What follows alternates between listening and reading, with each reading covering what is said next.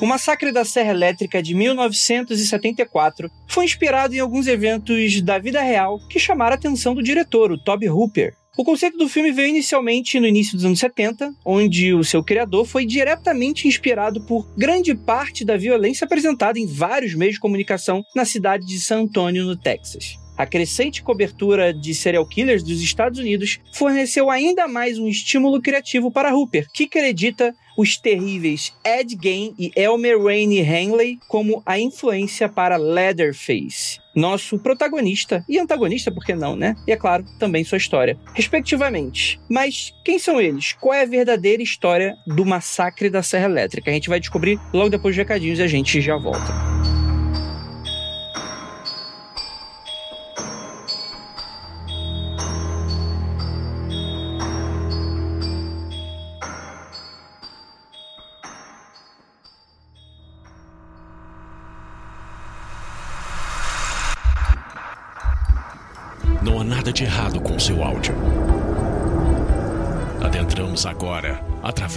Seus sentidos. Estamos preparando você para o que vai acontecer nos próximos minutos. Além do que conhece por tempo e espaço, o contato com algo além. Não conte para ninguém e nunca olhe para trás, pois este é Mundo Freak Confidencial.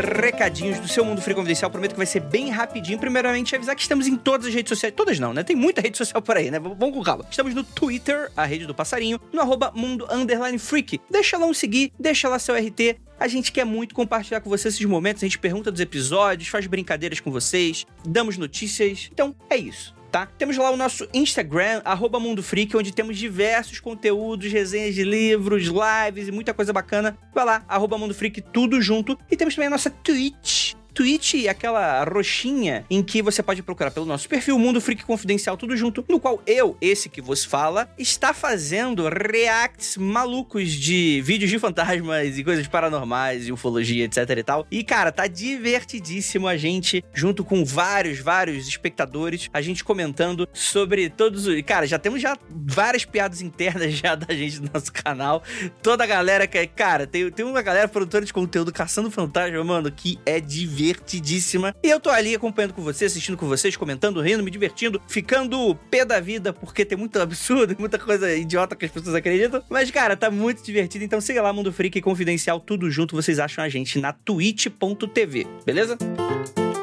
Lembrando a todos que o Mundo Free Confidencial é exclusivo do Spotify, o seu Spotify. Então, deixa ali aquele seguir gostoso para você sempre estar tá lá com episódios atualizados. Clica ali para notificação também acabar avisando você toda vez que quinta-feira sai um episódio novo. E a gente agradece muito o seu acompanhar do podcast até esse momento. E agora, vamos falar sobre anúncios de quarentena. Anúncios de quarentena.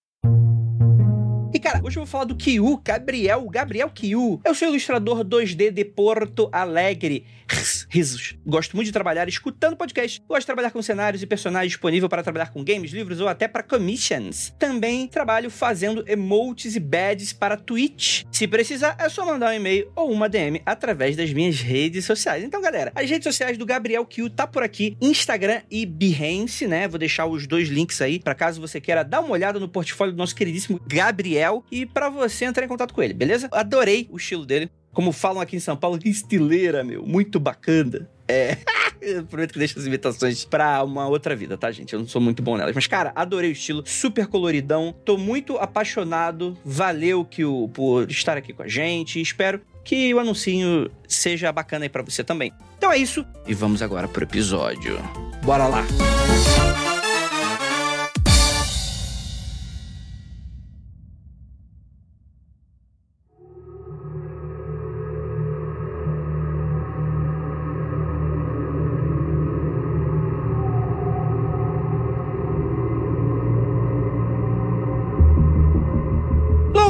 belas noites, queridos ouvintes. Está começando mais um Mundo Freak Confidencial. Eu sou Andrei Fernandes e eu teria muito problema em comprar gasolina para uma motosserra com a gasolina a 100 reais. Isso é algo a se pensar, né? O método para ser um serial killer precisa ser acessível para a população. Não pode ser qualquer coisa. Você não concorda, Jay? É por isso que os métodos mais usados é o quê? As mãos uma faquinha que você tem aí na sua casa e uma coisa não tão distribuída, graças a Deus, no Brasil, que são as armas. Que é uma coisa já mais fácil nos Estados Unidos, né? Lembrando que faca sem ponta, tá? E com auxílio dos pais, antes de você matar seu amiguinho, por favor. E temos aqui a nossa Gabi Larroca. O Andrei, se ele fosse um assassino, ele ia perseguir a galera com uma serra elétrica, sabe? Plugado na tomada, até ele perceber que caiu a energia. Certamente. Certamente. Eu sou o idiota da furadeira, que eu vou andando com a furadeira até ela parar de funcionar. Aí eu vou olhando assim pro fio até o final da parede e vejo que ele desconectou. A Gabi me conhece muito bem, isso é, é muito meus pêsames. E também para complementar esse elenco maravilhoso do RDM, nossos rivais, maiores rivais da podosfera brasileira, temos aqui Gabriel Braga. E aí, querida? Oi, gente. Pô, o André falou do preço da gasolina, tá difícil até pra jovem andar de carro no Texas, né? Porque até pra ser morto você tem que gastar gasolina, daí ferrou de vez. Exatamente. E temos também Thiago Natário. Opa, por isso que o carro do, do filme novo é elétrico, né? Que aí já não tem esse problema. Né? Olha aí, rapaz. É verdade. Sim, galera, vamos lá. Assassinatos e coisas que jovem gosta. Porque jovem gosta disso, né? Eu descobri recentemente que true crime tá na moda. As pessoas gostam de sangue, violência e Datena. Que o true crime nada mais é do que o Datena Premium, né? É o Datena Cult. É o Datena Cult. Pode ser, pode ser. Você diz que você gosta de true crime, mas não true crime sensacionalista, true crime cabeça, entendeu? Minha avó, então, é pioneira do true crime no Brasil. Eu tô me sentindo muito ofendida nessa gravação. Você é a avó do Thiago? é que a Jay, ela fala assim, que ela gosta de true crime, mas true crime cabeça, nada de Datena, tá? Só podcast gringo chique. Entendi. Deixa ela se enganar. Socorro! Eu não tenho nem como defender. E galera, cara, é muito interessante porque a gente vai falar aqui de uma grande franquia que eu descobri recentemente que não é considerado um filme slasher, mas acho que isso deve ser polêmico, né, Gabi? Eu que ensinei ele isso ontem à noite.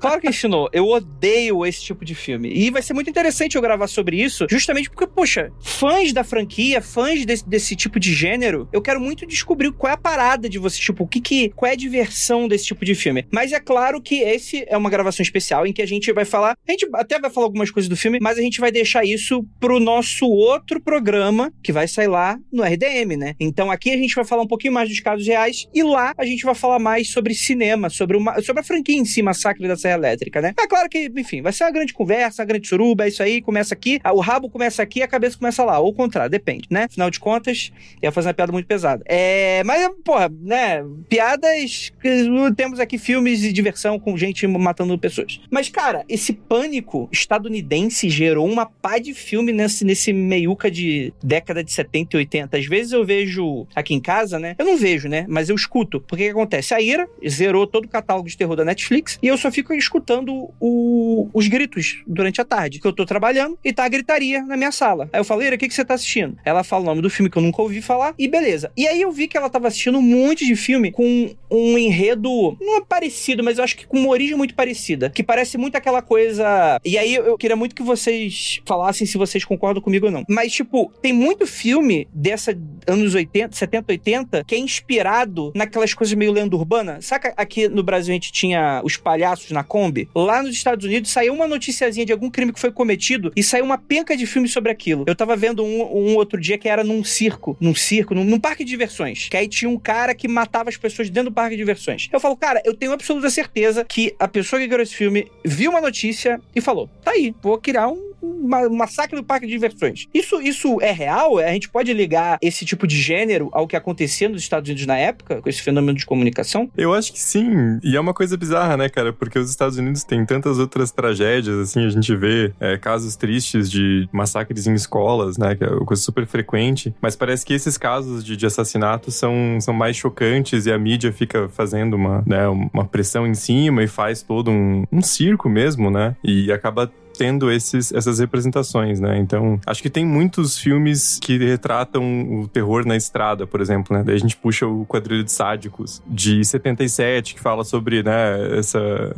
esse perigo nas estradas ali de, de Nevada, aquela região desértica. Então, acaba tendo muito essas representações no, no cinema também, né? Enfim, e outra grande graça do, do slasher é descobrir quem é o assassino, né? Então, isso a gente guarda pra, pra discussão no outro episódio, mas só queria defender o slasher aqui, porque é, é sempre muito, muito divertido ficar adivinhando, né, quem, quem que é o assassino da, da vez. Mas eu também acho que tem dois fatores muito importantes complementando tudo isso. Uma é que o cinema de horror, no geral, ele se vende muito com filmes baseados em casos reais. É um slogan, uma tentativa de marketing que vende muito bem. Então, são inúmeros os filmes que vão colocar na, na sua produção e na sua divulgação de que eles são inspirados em casos reais. Isso faz com que as pessoas se sintam mais próximas dos roteiros.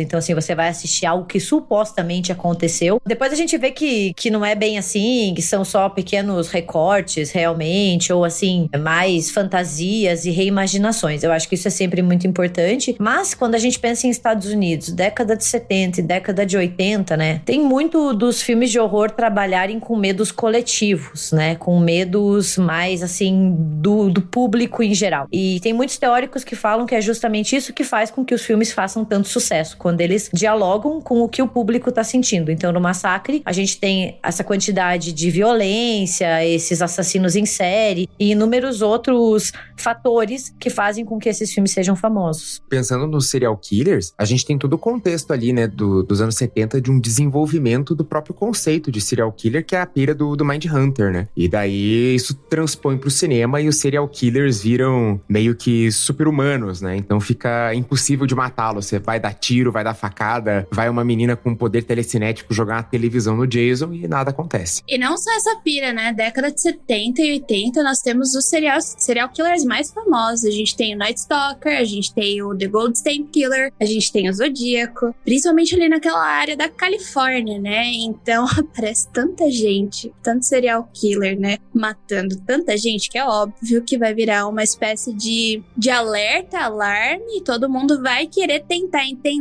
o porquê aquilo está acontecendo, qual é aquele fenômeno, e é óbvio que, claro, muita gente vai se inspirar, né? A arte é isso, né? A realidade acontece e a gente acaba se. A gente não, né? As pessoas acabam se inspirando para fazer arte. É, e é muito interessante também que eu acho que o, o, fenômeno midiático também deve ser muito interessante, né? Porque, como é uma coisa, vamos dizer assim, nova pro grande público, eu imagino que também deve ser cercado de mistérios, essa coisa do serial killer, né? Então, de fato, a pessoa ser meio que um super-humano, porque as pessoas já têm. Ainda hoje o pessoal tem um pouco dessa ideia, não? Porque um, um serial killer é tipo um super predador. Ele é super inteligente, ele é super frio e calculista. É muito aquelas coisas de filme mesmo, né? Que, que acabou se, se tornando icônico para essa figura do imaginário popular, né? Isso, é, isso é muito interessante. É muito interessante, talvez não para as vítimas. E o que é interessante a gente sempre, sempre falar. Mas assim, deixa eu perguntar para você, Jay. Você que é a psicótica aí do, dos filmes de psicopata. Especialista em true crime cult. É, exatamente. cabeça. True crime cabeça. Pior que eu gosto dos farofa também. Tem uns farofa aí que se, se eu tiver um dia ruim, é os que eu ouço e assisto. Perfeito, perfeito. Mas, mas o que, que você acha? A década de 70 teve mesmo os piores ou foi porque era tudo muito novo e eles ficaram icônicos? Porque, de fato, tipo assim, não tem mais psicopatas tão bons como antigamente? É isso que você quer falar? não, pelo amor de Deus, não.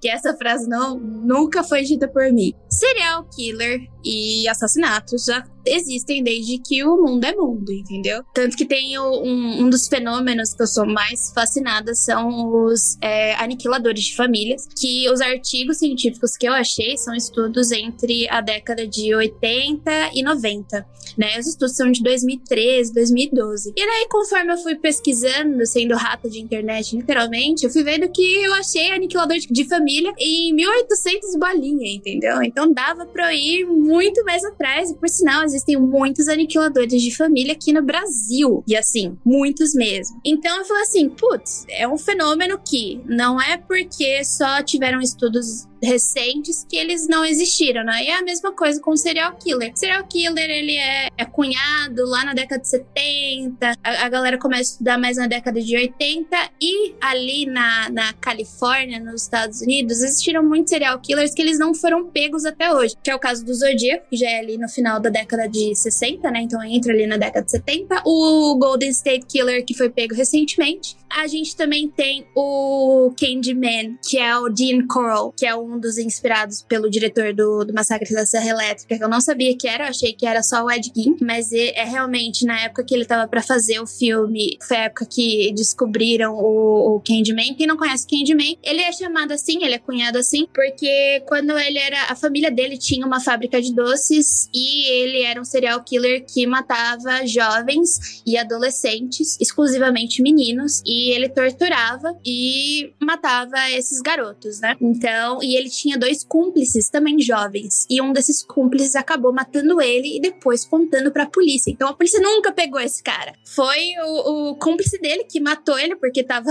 numa sessão, acabou sendo atraído por uma sessão de tortura do Jim Carl e para se proteger ele acabou matando ele, né? E daí ele contou tudo o que tinha acontecido e foi aí que eles conseguiram resgatar alguns corpos e eu sei que até hoje alguns corpos não foram recuperados, né? Então, o que acontece é, eles sempre existiram e é a gente que nunca estudou esse fenômeno. É a mesma coisa que acontece com muita coisa na ciência. Vários fenômenos que a gente conhece da natureza que acontecem, mas a gente ainda não sabe explicar. Então, requer um, um estudo, requer fenômenos acontecerem. Por que, que eles estão acontecendo? Terminou a guerra? O que aconteceu com essas pessoas que voltaram da guerra? Quais foram os traumas? Ou então, não só as pessoas que voltaram da guerra, mas, tipo, crianças e jovens que tiveram problemas na infância, acabaram acarretando em várias coisas. As pessoas começaram a estudar isso mais, principalmente os homens, porque existe um estudo muito maior antes. Tinha um estudo muito maior nos homens que eram serial killers, mas a gente sabe que existem mulheres serial killers que elas passaram batida durante muito tempo. Mas não, é um fenômeno relativamente. Serial killer, nem tanto. Serial killer, a gente fala muito de serial killer, mas serial killer é, é, pontual, né? Não é uma coisa que acontece sempre, né? Mas é o que ficou mais famoso por conta dessa, dessa causa midiática de fazer filmes, fazer seriados, etc. Então, o fenômeno existe, a gente começou a estudar recentemente, e é mais ou menos assim que, que a vida, a, a humanidade corre. Sabe o que eu acho interessante? Quando a gente fala, por exemplo, o massacre da Serra Elétrica é baseado em fatos reais, e daí a gente muito pensa no Ed Gein, mas eu acho que complementando com o que a Jay falou, é claro, né? Serial killers sempre existiram, eles só foram nomeados, estudados mais tarde, mas eu acho que a partir ali da década de 60, 70, a gente tem um maior interesse também, né? E com a popularização, por exemplo, da televisão, eu acho que essas informações chegam mais nas casas das pessoas. Além do jornal, obviamente, e do rádio, você tem a TV como uma aliada para passar para frente esses crimes e, claro, é uma questão de informação, mas isso também ajuda a disseminar o medo e a disseminar o pânico. E daí você tem muito uma, uma questão de que o serial killer, e talvez seja por isso que ele faz tanto sucesso no cinema ali na década de 70 é tanto utilizado pelos slashers com esses assassinos mascarados que são humanos é justamente isso, ele é um ser humano. Você não tem nada de sobrenatural nele. Depois, os filmes slashers acabam entrando em umas piras assim, ai, ah, de origem sobrenatural, né? O Jason, que, que morre criança e volta bombadão da academia debaixo do lago, né? Esse tipo de coisa. Mas, assim, pegar essa origem ali com o Massacre da Serra Elétrica, alguns filmes que vieram antes, outros que vieram depois, eles são assassinos, eles são humanos. E você pode, um dia, cair na casa deles. Um dia você pode andar na rua e encontrar com eles, sabe? E daí também tem muita questão de que o Massacre da Serra Elétrica, no título em português a gente não tem isso, né? Mas em inglês é o The Texas Chainsaw Massacre. Uhum. Então é muito no Texas, ele é muito localizado. E os Estados Unidos é um país imenso. Então o que o massacre também passa é assim: nós temos um país gigante e a gente não sabe o que se esconde entre todos esses estados. Então você pode estar andando no Texas, que já é um estado grande, e ali no meio entre a fronteira, entre aquela, aquelas uma coisa meio lugar nenhum, né? Entre aquelas vastas porções de terra desertas, se você pegar a estrada errado, meu amigo, você pode cair e se deparar com um bando de família de canibal, entendeu? Normal, pô. Então tem esse medo também do e se? E se isso acontecer comigo? E tem uma coisa meio dos Estados Unidos com medo dos Estados Unidos, também por essa questão né, de, de sempre ter esse confronto das zonas mais urbanas com as áreas mais rurais, né, e aí essa coisa do interior do Texas, que ninguém sabe o que tem no interior do Texas, nem os texanos, né? Mas também tem a própria questão do contexto da guerra do Vietnã, né? Da, das atrocidades cometidas pelo exército dos Estados Unidos, pelos soldados estadunidenses. E aí os serial killers são um, um culpado fácil, né? Óbvio que eles são culpados, mas também é fácil catalisar essa, esses medos, eh, né? Essa culpa nessas figuras que são esses grandes representantes do mal naquela sociedade, né? Então, eles são os grandes culpados por, por tudo que tá acontecendo. E é claro, eles são culpados, né? Mas. É meio que uma desculpa, tipo, América de verdade não é desse jeito. É. É, exato, exato. Mas, tipo, mas, exato, perfeito. Eu queria complementar com uma coisa que, tipo, conforme vocês foram falando, eu ouço um podcast que são duas americanas, tipo, americanas americanas, sabe? Americanas de, tipo, gostar de ver comédia ruim. Daí, é, nossa, isso é muito clássico de americana, de gostar daqueles filmes de Natal, que são comédias, é, são elas. E daí elas o, nome do podcast chama Meu, é, Meu Crime Favorito. E ela sempre, no começo, era sempre elas entrando com os crimes que mais fascinaram elas, né? E daí, elas são, ela, tipo, a gente, sei lá, eu tenho 27 anos, né? Então, uma delas já tem quase, tava beirando 60 anos de idade. Então, ela tava ali na década de 70 na Califórnia. Então, ela conta, é muito incrível, né? Porque quando a Gabi falou, tipo, ah, a popularização da TV, ela conta que quando ela era criança, ela assistia o noticiário com a Era tipo, era um evento. Claro que teve isso aqui na, na, no Brasil também, né? Mas ela era um evento onde toda a família sentava para assistir ao noticiário. E independente se você tinha 3 anos ou 60 anos de idade, você assistia pra. Você sentava pra assistir o que tava passando. E geralmente eram essas coberturas de, tipo, massacres, de pessoas sendo mortas. E, e elas contam, tipo, ah, quando eu era criança eu lembro de ter visto esse crime. Eu lembro de ter visto essa cobertura desse serial killer. Pô, 60 anos pega a década de 70 com 10 anos de idade, né? Justamente. E a gente vê essa, essa cobertura sempre uma oposição muito grande, né? Entre uma civilização e selvageria. Tipo, esses serial killers, esses caras responsáveis por massacre. Daí eles encarnam tudo que é oposto a esse ideal de civilização, o sonho americano, né? Então, ele vai ser o cara que tá fora desse processo, fora desse grupo. E ele encarna meio tudo que é de mal, tudo que é oposto, tudo que é mais selvagem. E é interessante justamente por isso que às vezes o pessoal não entende. A gente já falou aqui no Mundo Freak, já levou essa discussão algumas vezes, então às vezes o pessoal não entende e fala, cara, não é para encarar essas pessoas como monstros. Mas não é que elas não fazem monstruosidade, não é que gente está diminuindo o que elas fazem, mas é porque justamente você encarar ela como algo, uma exceção, faz com que você não entenda que ela é fruto de um meio. E que de, de, e, e é algo muito pesado a gente imaginar que a nossa sociedade fabrica essas pessoas de certa maneira. É claro, vai ter alguém que vai nascer com uma doença e tal. É claro que isso pode acontecer também. Mas muitas dessas pessoas são pessoas normais, né? Não são aquela imagem do só do psicopata frio e etc. A gente tem que parar um pouco com essa imagem, porque, tipo assim, isso tá no nosso dia a dia, isso é o nosso vizinho, né? Uma discussão familiar, uma, é, tipo assim, um término de namoro. Esse tipo de coisa acontece a todo momento do nosso lado. E a gente abstrai como se aquilo fosse apenas uma exceção. Tipo, ah, aquela pessoa tinha um problema. Todo mundo tem um problema, né? Talvez a gente só não tenha o gatilho que mexeu com a gente no momento certo. Tenho certeza que algum momento pode acontecer. Mas é o tipo de coisa que, tipo, a, a gente precisa encarar essa realidade como a gente convive com essas pessoas e elas fazem parte também da nossa sociedade. É a clássica história do Dennis Rader, né? Do BTK, que ele tinha uma família normal. o cara tava de 74, tá na década de, década de 90 e ele cometia atrocidades e ele tinha vários, vários problemas na vida dele. O ele... Gacy também. É, o Gacy, o Gacy é, nossa, super problemático porque você tem, eu já vi Armando Gacy dando relatos naquele seriado Evil Lives Here e a gente tem a filha do BTK falando sobre, né, escreveu o livro, a, livro, a Carrie. Então a gente vê como essas pessoas não viam nada disso. Elas eram pessoas, tipo, normais, que tocavam a vida delas, que trabalhavam e quando elas descobrem quem de fato esses, essas pessoas são, esses serial killers, isso destrói a vida delas e muda totalmente, entendeu? Então, tipo, eu acho que tem que ser debatido, eu acho que, que é um tema que tem que ser levantado de vez em quando. Que esse, inclusive, é o problema do sensacionalismo nesse caso, né? Porque é um debate tão raso que você joga muitas vezes a culpa na mãe, no pai, na família, na avó, no tio, né? E fica aquela coisa estampando a cara da pessoa depois que aconteceu o um massacre, sei lá, tipo, é igual aquele do, do menininho que. O Flash Flash. O Ezra Miller faz o filho da. Ah, precisamos falar sobre Kevin. É, é, que, é que o Flash é filho de Gabriel do Constantine, saca? É, então. Que, tipo, cara, é completamente horroroso, né? E o moleque, inclusive, já tinha morrido, né? E, mas você tem a, a vida da pessoa se transformando no inferno por causa de um caso como esse, justamente porque a gente não. A gente, e essa é a parada, a gente não sabe com quem, quem a gente culpa. A gente não sabe atribuir essa culpa. Quem a gente vai culpar? Quem fez merda, né? Como é que isso pode acontecer? E muitas vezes as pessoas não querem fazer essa autocrítica e vão pro, pro destino mais fácil, né?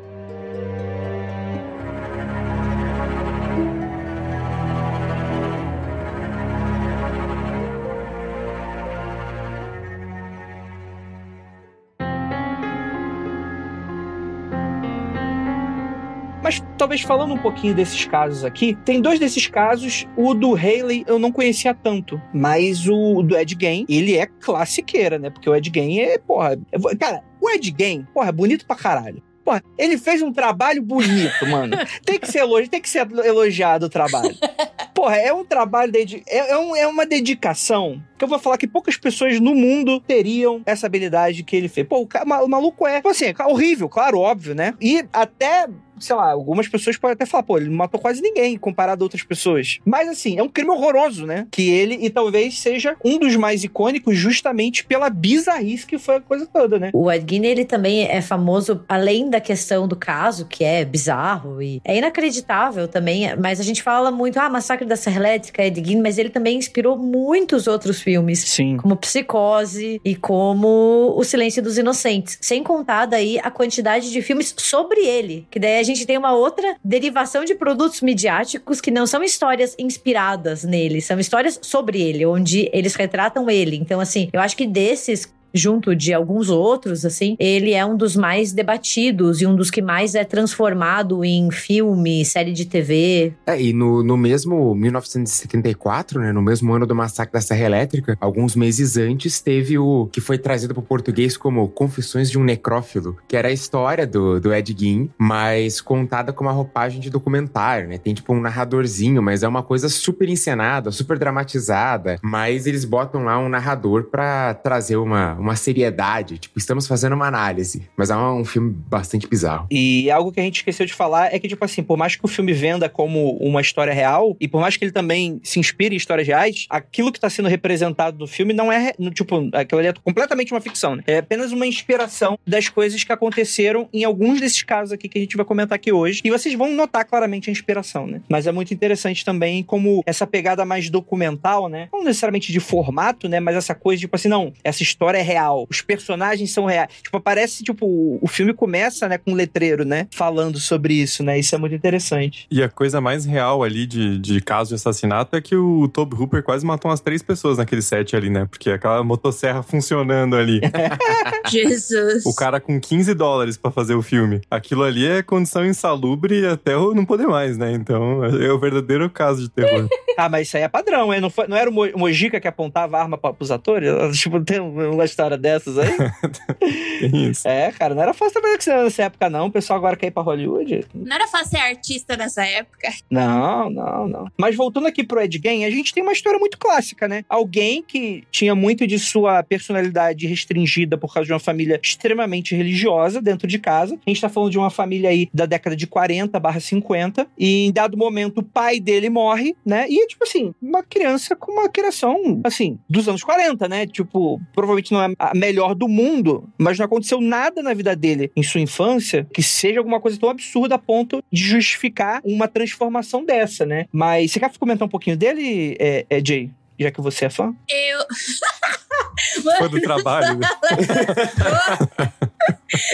Eu só queria falar que, tipo, não é porque não aconteceu nada demais, é que, tipo, existem coisas cotidianas que acontecem como separação dos pais, abuso, etc., que não tornam as pessoas assassinas ou serial killers, entendeu? Existe todo um debate acadêmico, estudos, etc., tipo, o que que causa de fato, o que que leva uma pessoa a chegar a esse, a esse momento, né? Só que eu acho que não é o debate daqui hoje, mas é explicado por quê, né? Eu não, eu não sou fã, mas o Ed Gein, eu, eu, eu sou interessada por ele porque a mãe dele, todo mundo tem um mommy issues, né? Até tem Entendeu? As mães, tem umas mães que elas são, elas são marcantes na vida das pessoas, que traz uns probleminhas pra gente que a gente precisa ir pra terapia. Então a gente tá falando de uma década, não só mãe como pai e várias outras pessoas, né? De gente, núcleo familiar, ele é, ele é feito de problemas e a gente precisa lidar e aprender a lidar com esse tipo de coisa. Não tem como. Assim como todo tipo de relacionamento, né? Mas o mais interessante do Ed Gein é que ele tem uma mãe extremamente religiosa que ela tá ali pregando os, é, são dois filhos, né? O Ed Gein é, e o Henry. Então os dois são criados ali com essa mãe pregando sobre moralidade, falando mal do, do álcool, colocando ali a sua crença de fato, né, em cima dos dois. Então tem um foco também sobre mulheres, menos ela, né? Todas as, as mulheres, elas são, entre muitas aspas, ruins e promíscuas de natureza, e elas são instrumentos do diabo diz que ela também meio que afastou todo mundo dos filhos, né? Então ela criou assim um mundo onde eles eram muito dependentes dela e onde a única mulher ou a única pessoa em quem eles podiam confiar e daí principalmente o Ed Gein cresce assim é a mãe. E daí a gente vai ver e parece muito enredo de psicose, mas não é. Quando ela morre, ele meio que perde um, o rumo. Uma bússola, sabe? Que por muito tempo foi ele e a mãe. E a gente entende, né? A gente não entende ele matar a gente, mas a gente entende que ele passou a vida inteira sendo contado por ela que as outras pessoas eram ruins e que o mundo era ruim e que as outras mulheres eram demônios, né? Que iam causar a perdição dele. Então, quando essa pessoa morre, ele fica sem ninguém, né? Então tem muito. Não é o Norman Bates, mas tudo bem. É uma espécie de tutoria, né? Porque imagina, por exemplo, a Gabi acabou de falar que eles estavam ali isolados, literalmente, porque o pai acabou comprando uma fazenda muito grande e eles acaba acabaram se isolando de fato, né? Então a gente tem aí essa, entre muitas aspas, oportunidade da mãe deles começar a pregar sobre os maus do mundo, já que eles estão ali isolados naquela, naquela fazenda. Só que daí o pai morre, né? O primeiro que, que se vai é o pai por conta de, do alcoolismo. Ele era uma pessoa que bebia demais. Então a mãe já começa ali a fazer a lavagem cerebral nos dois filhos. E claro que vai existir um dos filhos que não vai concordar. Ele vai ser a pessoa que vai se rebelar, que é o Henry. Ele não concorda com aquilo, ele acha que aquela situação ela tá errada, entendeu? E ela, ele até comenta, né, com o, o Ed sobre: olha, eu acho que essa relação aí é muito tóxica e não tá rolando. Eu acho que você deveria se desvencilhar de alguma forma. E o Ed Gein, ele fica extremamente ofendido. Ele fala: Não,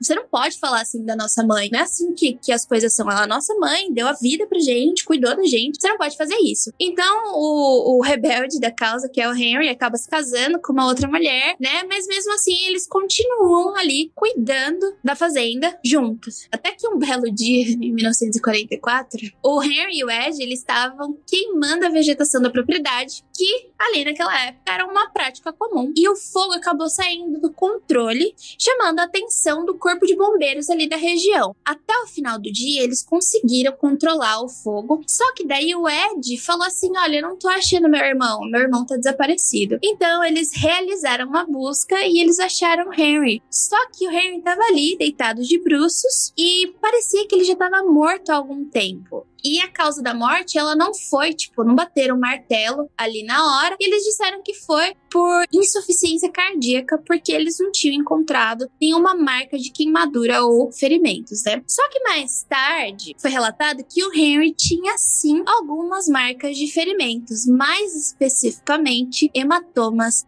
na cabeça, que foi que provavelmente provocou a sua morte. Só que na época nenhuma autópsia foi realizada. Então a teoria, né, que hoje a gente tem é de que o, o Ed Gein, ele tinha matado o irmão dele por conta dessas críticas aí referentes à mãe que ele falava, né? Olha, a relação de vocês é bem esquisita, não pode ser desse jeito. E é aí que a gente chega no momento que a Gabi falou, né? Eu acho que é o momento mais tenso da vida do Ed Gein, que o pai morreu, o irmão morreu, a gente não sabe direito porquê, né? Não, a gente não pode dizer de fato. Então só tava a mãe e o Ed Gein vivendo sozinho. Só que daí é só ladeira abaixo, né? Depois da morte do Henry, a mãe dele, que o nome dela é Augusta, a gente esqueceu de dar o um nome pra ela, ela teve um derrame. E o Ed, ele começou a viver inteiramente para cuidar tamanho dele.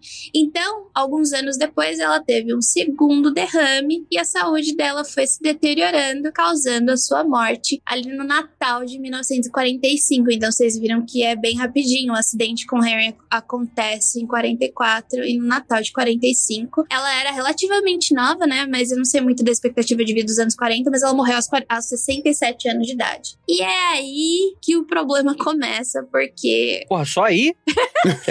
eu acho que começou tem um tempo, inclusive. Matar o irmão, quem nunca, né? É, eu já acho a história complicada quando aparece o irmão morto do Sim. nada e ele, tipo assim, tchuriruriru, meu irmão desapareceu, gente, eu não sei o que aconteceu. E daí a galera, na hora, acho que não liga muito, mas depois que eles descobrem, depois de um tempo que ele matou uma galera, eles ficam assim, ah, a gente sabe que foi você. Porque essa história é muito mal contada, né? Tipo, o cara tá lá, eles estão queimando uns matos, assim, queimando a vegetação. De repente ele olha pros bombeiros, então, meu, meu irmão sumiu. Você fica, cara, como assim só agora teu irmão sumiu? Vai ver, o Henry era chato pra caralho. Daí os policiais falam, ah, tudo bem, vai. ele só estorvava no bar. Os caras falavam, ah, vai também, foda-se. É, é, coisa de irmão, né? Porra, uma briguinha assim, não tem nada, nada, não. Quem nunca? Viu? Por isso que eu falo que relações familiares são complicadas e que a gente tem que dar muita atenção para elas, principalmente elas. Nos filmes a gente vê que eles optam por colocar o o Ed matando o seu irmão, né? Ele já. Que é meio óbvio que ele matou o irmão, né, Braga? Cai entre nós, assim, né? Sim. Não é lá muito, muito difícil de, de adivinhar que ele, que ele mata o irmão. Mas a gente vê que essa, essa relação dele com, com a mãe era bastante complicada e não saudável, que desde a infância, né, tinha os relatos de que ele tinha alguns problemas de socializar com outras crianças, mesmo na escola, assim, né? Ele tinha muita dificuldade de fazer amigos e de manter os amigos que ele tinha, em especial por conta das coisas que a mãe dele falava também de não confiar nas pessoas, especialmente é, mulheres, né? Então ele tinha essa dificuldade de manter relações que segue pela vida toda. Ah, mas aí até eu, né? aí até eu tenho. A história dele é um pouco triste quando a gente volta, assim, pra infância dele, principalmente, pegando um gancho nisso que o Braga falou, porque ele frequentava a escola, mas era só frequentar e ele tinha que voltar para casa, daí ajudava as tarefas domésticas, ficava nesse ambiente onde ele só socializava com o pai, que tinha problemas com bebida com a mãe que ficava, né, incitando meio que uma ideia de eu sou a única pessoa boa para você. Diz que ele era muito tímido e não conseguia fazer amigos, mas diz que ele era muito inteligente, assim. Então ele ia bem na escola, ele, ele conseguia ler muito bem. Então, assim, tinha um potencial. E dá um pouquinho de dó de pensar de uma criança, né? Assim, a gente não, não tá vendo o Ed Gein, o assassino em série. A gente tá vendo de uma criança que provavelmente foi muito podada e que teve ali a sua sociabilidade reduzida a quase nada, sempre escutando da mãe que o mundo era horrível, que as pessoas pessoas eram horríveis. Daí, claro, isso acentuou para um nível que ninguém esperava e outros fatores também somam, mas tipo, diz que ele tentava fazer amigo e a mãe punia ele, sabe? Pô, isso é muito triste. Didi, mas até aí, daí eu vou falar uma coisa pessoal. Eu não estou passando pano pra Ed Gein, pelo amor de Deus. hum. Não estou. Hum. Mas eu fui uma criança podada e eu era, tipo, era exata, essa é exatamente a história. Eu não podia falar com ninguém, eu estudava numa escola de freira para começar. Meu Deus. Eu não podia. É, pois é, né? E eu não podia falar com meninas. E teve uma vez que, nossa, meu pai me bateu muito porque eu estava conversando com um colega de classe. Era nesse nível, entendeu? E, tipo, as minhas notas eram ótimas. Nunca tiveram problema comigo na escola. Não tiveram problema comigo em nada. Só que eu não tinha amigos direito, entendeu? Porque eu era sempre muito podada. Então, o meu círculo de amizade sempre foi muito restrito por causa disso. Mas nem por isso saí matando todo mundo, né? Ou não. Brincadeira. Mas essa, essa cadeira gamer aí é de quê? De, de couro? O que, que é isso aí?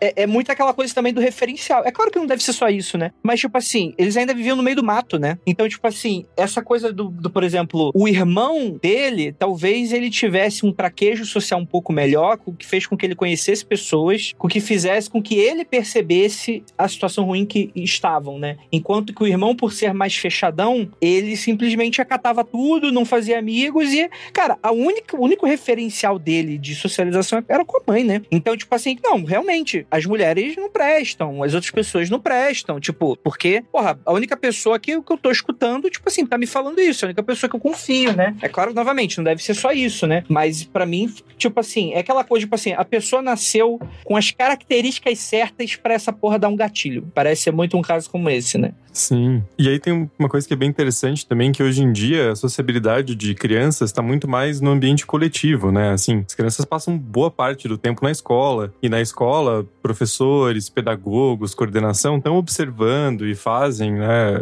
essa, esse relato para os pais. Enfim, tem toda uma estrutura de, de estado ali para dar suporte, né? Nos anos 40 e até mais para trás, é a família e a família, né? E isso é uma discussão que é interessante pensar hoje em dia, assim, que a gente sempre vê esses núcleos mais conservadores, mais reacionários, mais né, extremos, fundamentalistas, eles são muito contra a escola, e, né? É, é sempre o primeiro a ser atacado. Educação doméstica, né? Tipo, eles querem. Isso, porque aí você fecha a criança ali e ela não vai pra escola aprender que existe outras religiões e que ela não pode ter esse ódio, né? Que só a dela tá certa. Então tem esse grande medo, né? E ali no caso dos anos 40 é o que a família falou e acabou assim, né? Então é uma coisa muito mais limitada, né? É, sem contar que também nos anos 40, né, não existia tanto esse debate acerca de punição física de pai e mãe, né? Então hoje em dia, ainda bem, a gente discute isso, né? Quando a gente tá falando da licenciatura, o povo da pedagogia, né? Tem um debate até na sociedade, mas na década de 40, punição física era algo comum. Então, assim, o que que esse moleque não deve ter apanhado, entendeu? E o trauma que não deve ter se desenvolvido aí. E daí, quando a mãe morre, tipo, o mundo dele acaba, né? Ele completamente perde a única pessoa que sustentava ele, que sustentou, assim,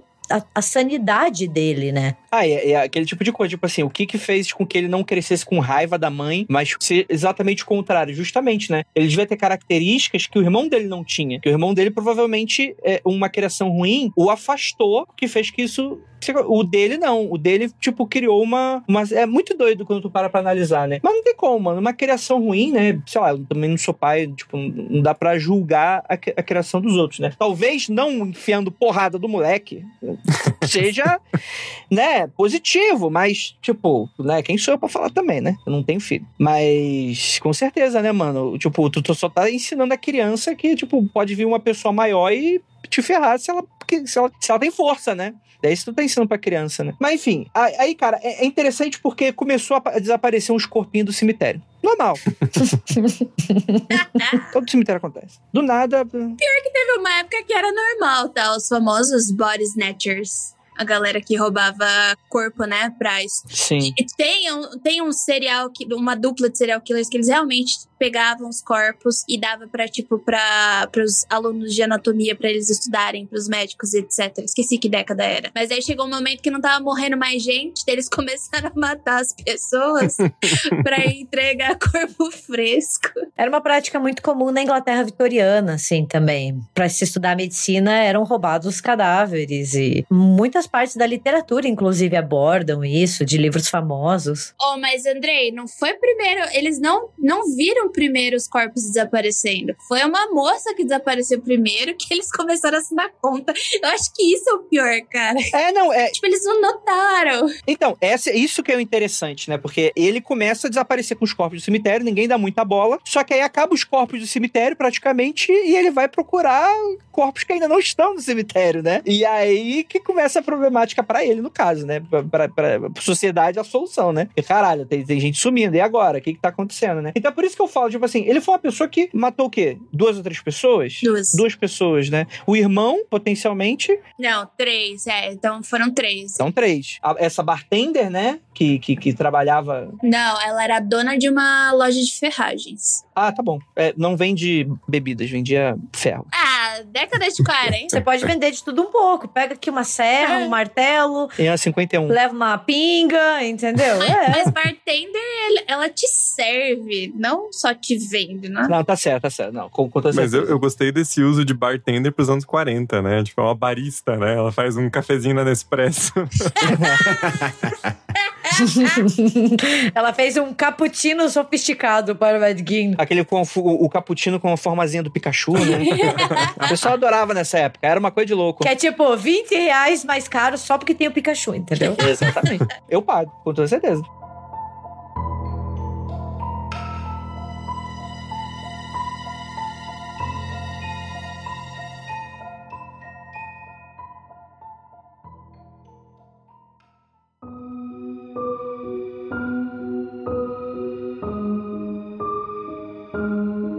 E aí, enfim, né? O Gen, ele se tranca dentro da fazenda, né? Ele meio que guarda o quarto da mãe, né? Uma coisa meio imaculada, e o resto da casa que se foda, né? Ele não tem emprego fixo, ele, a sua subsistência total da, da- do trabalho dele de, de, de fazenda mesmo, né? Dizem que ele tinha muito interesse por revistas pulp, né? Coisas de histórias de aventura, de terror, né? Que nessa época, gente, tudo que era coisa, vamos dizer assim, meio que rechaçada pela sociedade estava meio junto, né? Pornografia, terror e pulp, né? E histórias ma- mais amalucadas, ficção científica muitas vezes e tal. Era uma coisa meio que, tipo assim, só os esquisitinhos gostavam. Agora a gente vê que também os esquisitinhos continuam gostando e fazendo podcast, aliás, né? Tem cinco aqui. Os esquisitinhos profissionalizaram a esquisitice, entendeu? Sim, E sim, ganhou dinheiro com isso, como é que pode? Não, mas é muito interessante, né? Que esse tipo de coisa de história também vai dar, vai dar pano pra manga com relação à censura dos quadrinhos, por exemplo, né? Porque, tipo, o pessoal não vai, vai tentar jogar um culpado em outro lado, né? Não, é a, é a cultura pop que tá fazendo isso, né? O terror, os quadrinhos, etc e tal. Quando é que ele é achado, Jay? É quando a- as duas pessoas somem e aí ele vira o principal suspeito?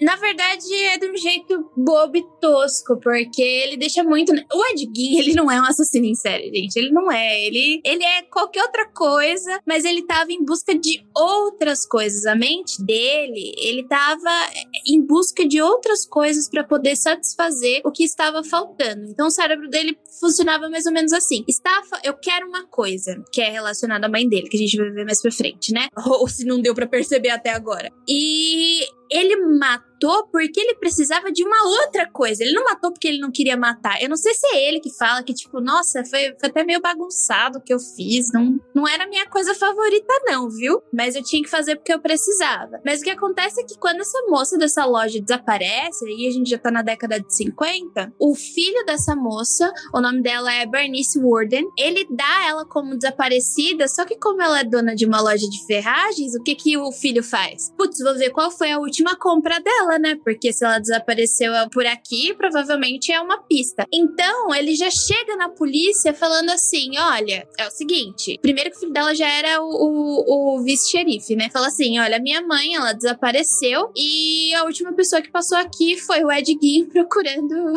antifreeze, que é um- uma substância anticongelante pra você colocar lá. Ah, pensei que ele fosse shampoo pra cabelo, mano. Antifreezinho. Então, o que acontece é, o, ele já dá o nome da Ed Porque é a última pessoa que passou lá na, na loja de ferragens, né? E a, a caixa registradora também tava com umas manchas de, de sangue no chão. Então, a gente já sabe que foi ali que aconteceu alguma coisa. Então, o que que aconteceu? Os investigadores foram direto na casa do Ed Gein. E é aí que eles entram na casa e eles vão revistar a casa. Cara, deve ter sido divertidíssimo. Vamos combinar? Deve ter sido divertidíssimo essa procura, cara. Você tá procurando uma pessoa desaparecida. O que que você encontra? Um show de horrores. Posso listar o que ele encontrou porque eu sou do gore. Por favor, o nosso ouvinte clama por esse momento. A minha parte favorita da- da- de todas as lives que eu fiz com a Gabi sobre crimes, eu falava, me deixa com a parte do crime que descreve, que eu acho, acho interessante. Então, o que, que eles encontraram lá? Tinham inúmeros ossos, tanto inteiros quanto fragmentados. A gente encontra também tigelas e outros ute- utensílios de cozinha feitos de crânios. Além desses ossos, a gente também encontra outros utensílios domésticos que eram feitos de, se você ainda não sabe, pele humana. Então, as autoridades elas encontraram cadeiras estofadas, uma lixeira, perneiras e máscaras feitas de rostos e peles humanas. E aí que a gente tem a maior inspiração do massacre da Serra Elétrica, que é quando eles encontram esses objetos, né? Pra quem não assistiu o filme, a casa do Leatherface é povoada com isso, e ele se chama Leatherface porque ele é o rosto de couro, ele usa, né, faces de outras pessoas. Foram esses detalhes que foram a principal fonte de inspiração pro massacre da Serra Elétrica. Esse tem talvez também um pouco da inspiração do, do porra, da, daquela coisa do vô e da avó, né? Que é aquela coisa meio. Tipo assim, a gente gosta muito deles, e mas de fato, a coisa principal do filme que eu acho que liga bastante é esses utensílios, né? Você vê esses detalhes surgindo no filme a todo momento, né? A primeira pessoa que eles encontram ali no, no, no furgão, ele tá com uma bolsinha de couro. E tu, tu, tu, tu já conhece a história, tu já sabe o que, que é, né? Aí tu já fica, já fica de olho já. Mas aí a gente chega na minha parte favorita, que eu acho que foi inspirada pra fazer um livro do, do Stephen King, que é o Jogos. Acho que é Jogos Mor Jogos Vorazes. Não, Jogos Vorazes não, nem Jogos Mortais. Opa! Jogos mortais. Não é nem jogos mortais, nem jogos vorazes.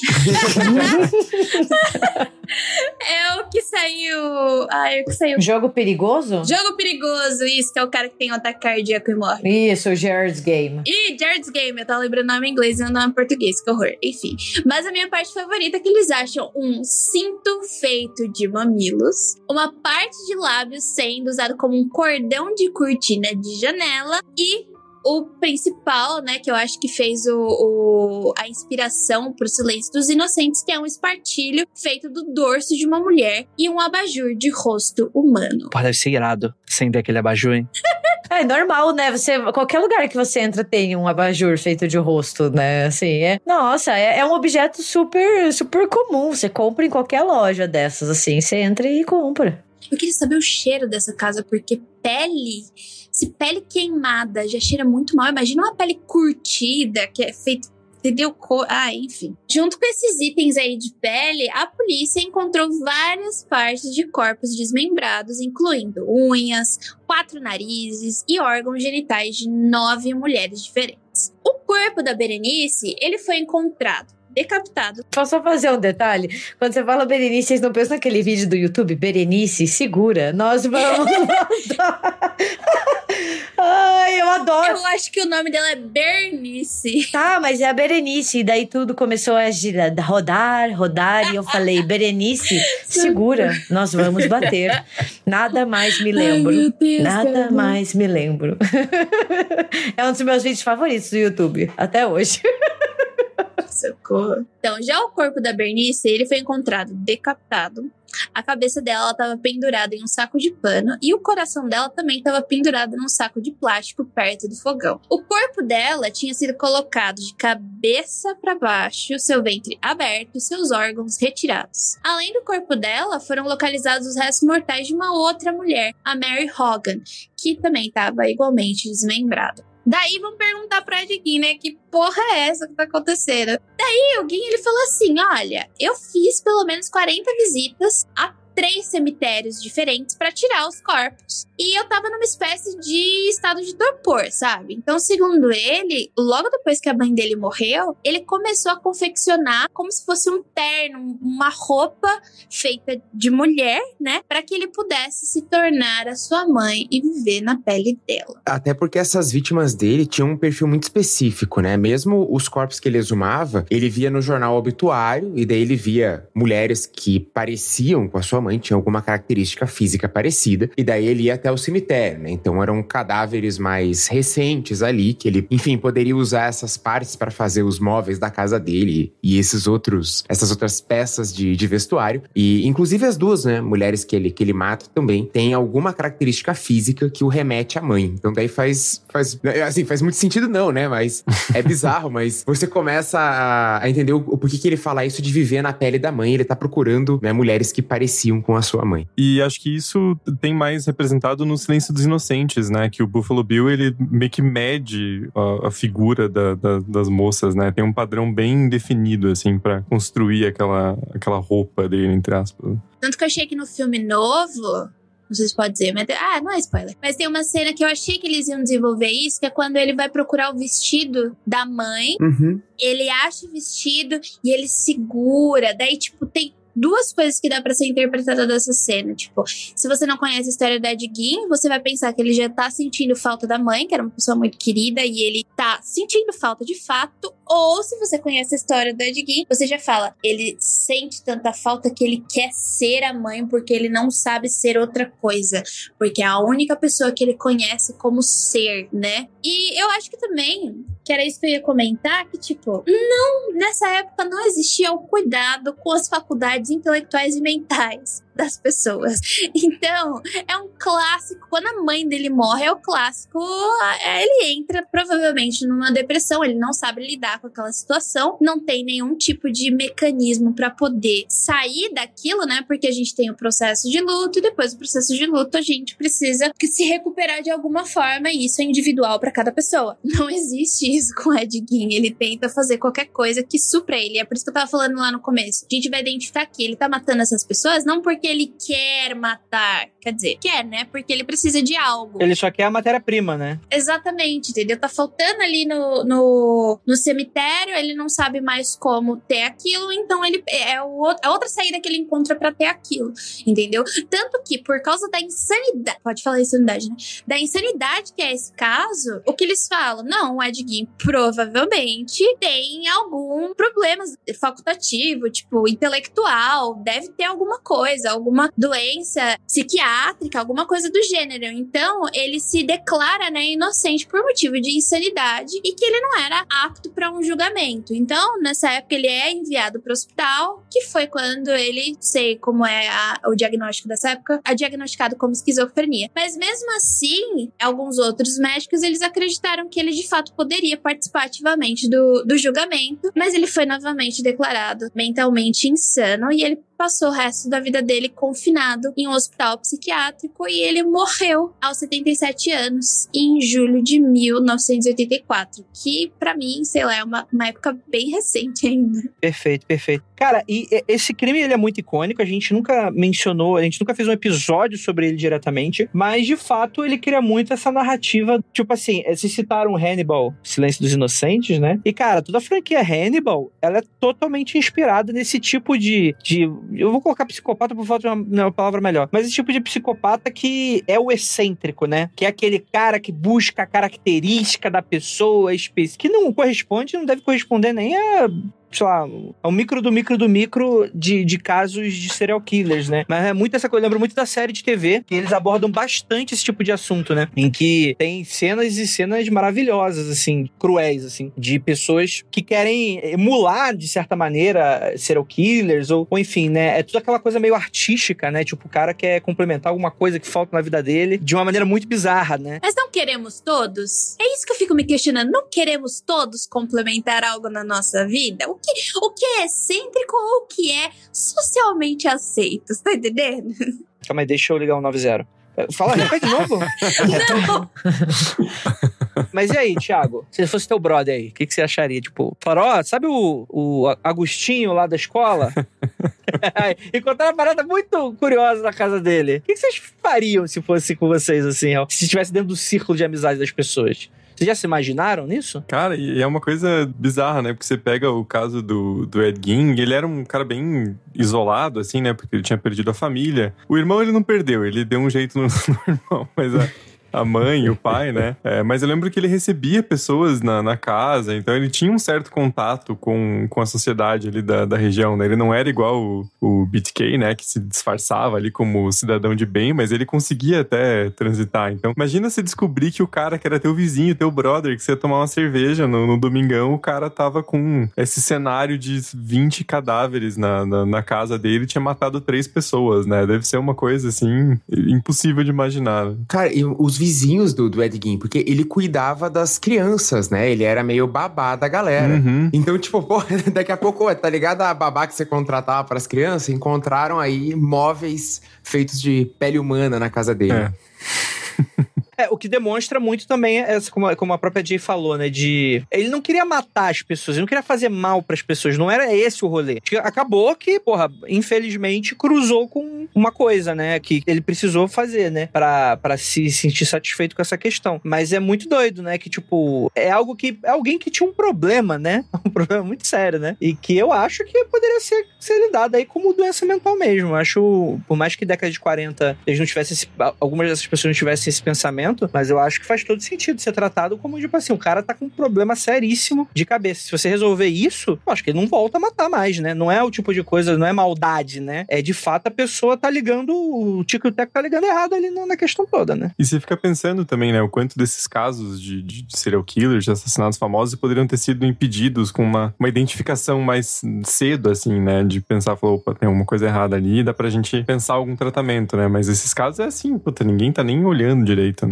Vocês falando desse jeito, é, me lembra do caso do vampiro de Sacramento, que ele deu vários sinais. Ele foi mandado para hospitais para ser tratado, de tipo, ele tava vendo coisas, ele tava vendo coisas no sangue dele, e ninguém soube lidar né? Ninguém soube, é, tipo, cuidar daquela situação. Porque não é, tipo, lidar, é cuidar daquela situação, porque não vai ser um caso isolado nunca. Vão existir outros casos em diferentes épocas. E aquilo podia ter sido prevenido de alguma forma se a gente tivesse, se a gente tivesse conhecimento, se isso fosse mais debatido, se isso for mais conversado e existir uma espécie de prevenção de fato, entendeu? Não que exista cura, né, na ciência. Na ciência não existe cu- cura de muito pouca coisa, mas é uma espécie de tratamento de saber como cuidar dessa pessoa, porque ela faz parte de- dessa nossa sociedade. A gente não pode simplesmente excluí-la e, e marginalizá-la como uma coisa que a gente não pode tratar, entendeu? Então eu acho que, para mim, o Vampiro do Sacramento e a Diguinha, eles estão muito próximos, né? E eu, se não me engano, o Vampiro do Sacramento, eu esqueci o nome dele agora, ele foi sentenciado à morte e eu não acho que esse seria o caso, entendeu? Porque claramente era uma pessoa que precisava de cuidado. É, que é foda também que tem o lance da opinião pública também, né? Que deve afetar muito esse tipo de caso, né? Sim. E aí, a opinião pública não quer nem saber, né? No caso da- do Vampiro do Sacramento, tinha uma criança envolvida, então é pesado. É. Posso dar uma recomendação, recomendação meio, meio cult? Tem um filme agora de 2021 chamado The Mass, que fala sobre. O filme inteiro é uma, uma conversa daquelas coisas assim de, de uma situação, e é sobre um tiroteio em uma escola. E são os pais de um dos meninos que acabou sendo morto e os pais da- do menino que cometeu a chacina. E toda a discussão do, do filme é os outros os pais falam: ah, mas pô, você deveria ter percebido isso, como que você não reportou isso pra alguém? E a discussão é: ah, mas e se fosse o seu filho, né? São questões muito complexas, assim, não é? Não dá pra Total. ver de forma simplista, né? Então é um filme muito interessante pra ter uma, uma visão mais complexa, assim, dessa, dessa questão.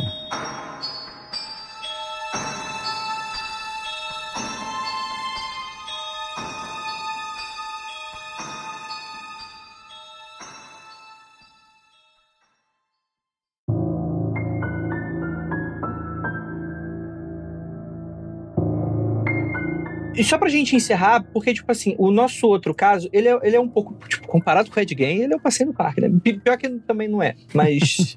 Ele, ele não tem essa coisa do cheguei, né? É, é um crime com muito mais vítimas e muito menos. e muito menos bizarrice, né? É um cara que ele atraía jovens adolescentes pra casa, né? Como Henley, né? É o Elmer Henley, que ele morava no Texas. Ele atraía pessoas bem jovens pra casa dele e matava, né? Abusava delas e matava. Pra casa do Jim Carl. É esse a pegada desse caso, porque o Henry, ele matou Jim Carl, que era a pessoa que matava e torturava esses garotos. Então ele tinha dois cúmplices. Eu esqueci o nome do outro garoto e o Henry. O Henry foi o que, tipo, ele levou alguns garotos pra casa do Jim Carl e tinha uma menina lá. E o Jim não queria meninas, ele só queria garotos. E daí ele ficou muito pé da vida com o Henry. Daí ele falou assim: então, porque você fez isso comigo, você agora vai pagar. Então, acho que misturou. Ele- as- essas crianças iam pra lá, esses garotos iam pra lá, tipo, pra usar drogas, enfim. E daí ele misturou, eu acho que alguma droga no- na bebida deles. E quando o Henry acordou, ele acordou na maca em situação de tortura, basicamente. Então, ele conseguiu dar um. Uh, e pegou a arma e acabou matando o Jim Carl. Então, tipo, ele teve que chamar a polícia pra reportar o que tinha acontecido. E na hora que ele chamou a polícia pra dizer o que tinha acontecido, ele confessou tudo. E conforme ele foi confessando, ele foi, tipo, dando localização dos corpos. Não, total, total, total. Eu tinha me confundido com esse caso, porque são tantos casos parecidos de outras maneiras, né? Mas a cena, uma das cenas mais icônicas do, do massacre da Serra Elétrica original é quando a Sally, né? Que é a. A gente pode considerar ela uma Final Girl? Sim, né, Gabi? Sim e não. Ih, pronto, lá vem. Lá vem acadêmica. lá vem a acadêmica. Não, é assim, de uma maneira mais teórica, eu gosto de chamar a série de proto-Final Girl, assim como o Massacre da Serra Elétrica é um proto-slasher, porque a Sally, ela consegue viver, né, ela se salva, mas se a gente perceber ao longo do filme, ela se salva muito na sorte, Uhum. né? Não tem nenhum plano muito pensado, assim, diferente da Laurie em Halloween, que revida e que bola um plano e fala, eu vou fazer isso para sobreviver. A Sally, ela pula da janela, ela sai correndo e nos momentos finais ela é resgatada aleatoriamente, né? Então, assim, é muito uma jogada de sorte dela. E geralmente, quando a gente vai vendo as outras Final Girls que vão surgindo depois do massacre, né? Todas muito inspiradas na Sally, claro, como a Laurie Strode ou a Nancy da Hora do Pesadelo, elas são mais de bolar rolar planos e elas se salvam, né? Então tem um pouquinho disso, assim. Sem contar que o massacre também deixa muito em aberto, né? Pelo menos o primeiro filme, qual é o destino da Sally, porque a gente termina com ela ali toda ensanguentada, rindo, então fica muito esse questionamento. Ela se salvou ou ela perdeu a sanidade no processo, né? Que, que, que fim foi esse para ela? Mas essa cena que ela acorda na mesa de jantar é muito essa cena que a, que a Jay descreveu agora, né? É que o, ele é, é inspirado. Porque existem duas inspirações, né? A inspiração da história, porque enfim, existe uma história, e a inspiração do nosso protagonista malvadão aí, que é o Leatherface. Então a história, ela foi inspirada no Henry, porque foi na época, se eu não me engano, o. Que eu acho que o, os três integrantes do EDM podem falar melhor do que eu. É, que ela tava passando muito na TV. Foi um caso que aconteceu, tipo, no Texas, e o cara é do Texas, Uhum. e ficou ali estampado na mídia, e ele tava acompanhando. Então ele falou assim: putz, não tem como a história não ficar de fora. Então, acho que a casa, principalmente numa casa de tortura, onde tudo acontece na casa, eu acho que foi bastante inspirado. E pelo que eu lembro desse caso do, do Candyman, o cara. Como é que é o nome dele, Jay? É Dean Coral, eu acho que assim que fala. Se eu estiver falando errado, é até americano fala o nome errado. Jim Curl, é isso? né? Coral, eu acho que é de corn. Enfim, tanto faz, desculpa. O Jim Crow, ele, ele era uma figura importante, assim, na cidade, né? Ele tinha uma, uma, uma fábrica de doces, por isso que ele era o Candyman, né? Então tem esse choque também, né? De ser uma figura proeminente ali na, naquela região. E aí descobre que o cara tava cometendo assassinatos há um tempão, assim, e ninguém desconfiava, né? Então acho que esses. Tem, tem muito disso também, né? Da, da- daquela coisa escondida ali na, na- naquele meio social. né? Mas, mas tem uma coisa que eu acho que nenhum desses dois crimes retratam e que tá um pouco claro no filme. Eu não sei como foi pra vocês. Mas. é, é, eu não sei se também é uma leitura válida, né? Mas tem uma carinha de crítica ao estilo de vida americano que eu senti no início do filme, quando eles. Tem aquele diálogo do, mata, do matadouro, né? De que, tipo, é uma cidade que parece ser muito pobre. Então, isso pode ser interpretado e tem elementos suficientes pra gente ter essa interpretação. Mas eu tirei muito uma interpretação de que, além, naturalmente, do matadouro, são pessoas que estão muito ligadas à morte, de certa maneira. Então, o pulo talvez tenha sido men- menor, né? Tipo, você vai do gado pro, pro, pra pessoa. Mas eu achei muito que, tipo assim, o cara fica muito puto quando ele tá na Kombi, né? E falam da pistola de ar comprimido, né? E, tipo, eu fico pensando, cara, deve ter tirado o emprego de muita gente esse rolê, né? E eu acho que esses dois casos não retratariam um pouco dessa situação que é retratada no filme, né? De ser uma coisa meio dos esquecidos, né? Daquela coisa do capitalismo selvagem. Tipo, simplesmente deixou a cidade à míngua pra morrer e a galera virou meio canibal, né? Mas aí a gente tem também muita influência do contexto da época, né? Porque além do massacre ser baseado, né, ter, ter pego um pouco dessas histórias que a gente retratou, essas histórias reais, tem muito também de, de medos coletivos e do contexto em que os Estados Unidos estava na época da década de 70. Então, os Estados Unidos estavam passando por uma recessão, né? Em 73, a gente tem o primeiro choque do petróleo. Então, a gente tem uma estagnação econômica. O capitalismo da década de 50 aqui já não é mais tão glorioso e tão bonito. Então, o massacre, ele faz várias críticas. Ele faz crítica ao capitalismo, ele faz uma crítica à família, a ideia de família estadunidense, né? Ele coloca dois tipos de família, um do lado do outro. Então, ele brinca muito com isso. E, e como o Andrei falou, eu acho que você pegou super bem esse, esse subtexto do filme. A família Sawyer, ela só recorre ao canibalismo porque ela foi deixada de lado pelo capitalismo. Então tem essa crítica muito contundente do filme, que é a estrada secundária, né, o abatedouro que é deixado de lado, como as pessoas são descartadas pelo sistema capitalista. É, e até você tratar as vítimas como, de certa maneira, gado, né? É o gado pro abate, né? Aquela coisa dos jovens descolados de cidade vão pro interior pra ter uma curtição, uma nostalgia, lembrar dos velhos tempos e é mudou totalmente, né? E isso é muito maneiro, porque de nenhuma maneira eu acho que aquilo ali é, é- é viável dentro da história do filme, né? Eu não consigo pensar em jovens descolados no meio da cidade e pra aquele muquifo, sem ninguém, pra nada, né? É uma crítica quase que, tipo assim, quando para pra analisar o que tá acontecendo realmente no filme, é uma parada que não faz nem muito sentido, né? E eu só achei que esse, que esse filme, ele peca mais uma coisa que eu achei pouco verossímil. Estamos no Texas e não tem ninguém com uma arma de fogo. Fica a crítica. Ai, meu Deus. Pô, o cara tira, o cara tira uma chave de fenda, no, uma chave de, de, de roda no, no, no- no Leatherface do caminhoneiro lá, ele desce do caminhão, ele taca, ele pega ali uma, uma, uma chavezinha de, de, de hidráulica ali e taca no cara, né? Então, porra, cadê, cadê o, cadê o, o Texas, porra? Se fosse no Texas de verdade, o caminhoneiro tinha uma bomba de hidrogênio ali dando sopa na. Meu Deus. É uma minigun, né? Uma- uma bazuca. um fuzil automático, né?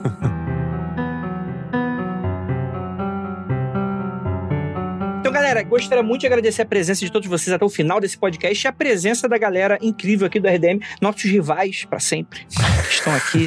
e cara, Thiago, putz, fala aí do trabalho de vocês, deixa a mensagem final aí pro nosso ouvinte. Pô, então, rivais, mais ou menos, né? Porque a gente tá no, no mesmo barco, todo mundo junto. Vocês encontram o RDMcast no seu Spotify, então é só procurar aí, a gente tá na plataforma e a gente tem muitos e muitos episódios, então recomendo vocês começarem aí pelo, pelo mais recente para pegar a dinâmica do, do programa. E, claro, a gente vai ter o episódio complementar aí sobre o massacre da Serra Elétrica, tanto de 1974 e de 2022, com o pessoal do, do Mundo Freak aqui participando, então acho que é uma forma muito legal de vocês conhecerem o, o RDMcast, para quem ainda não conhece, e ver essa discussão que a gente faz sobre cinema de horror, principalmente, mas também com, com esse contexto histórico que é a nossa, nossa nossa marca, né? Então fica o convite, apareçam lá na, no, no RDMcast, é de graça. E a gente vai ter o prazer de receber vocês para conversar sobre o massacre da Serra Elétrica. Então é isso, galera. Gostaria de lembrá-los que não olhem para trás.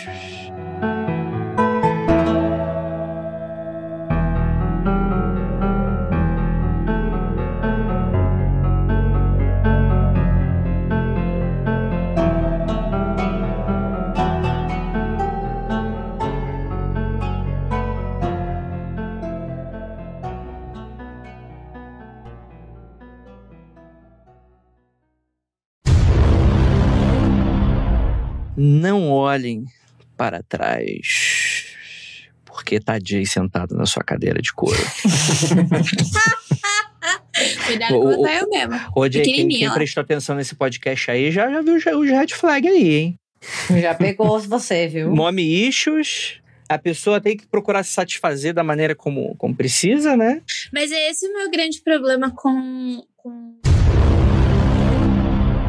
procurando antifreeze, que é um, uma substância anticongelante pra você colocar lá. Ah, pensei que ele fosse shampoo pra cabelo, mano, antifreezinho. oh, por sinal, existe. Peraí. É, o público gostou da piada, vai. Aí, Algum público tá tinha que gostar. Alguém é que, tem que gostar, né? É que meu vizinho solta os 32 cachorros dele e eles vêm aqui no portão da minha casa brigar com o Ventani e com o Snow. Tipo, é tipo aquela... a gangue. É gangue aí, cara. E aí, o que você tá fazendo? Vamos brigar, vamos brigar. Só que é tudo no portão, então é aquilo. É, tenta me pegar. É, não vai pegar não. Tenta me pegar, não vai pegar não. Então fica essa putaria, entendeu? E é um super barulho. Peraí. Ei, Ventania! Enfim. mundofreak.com.br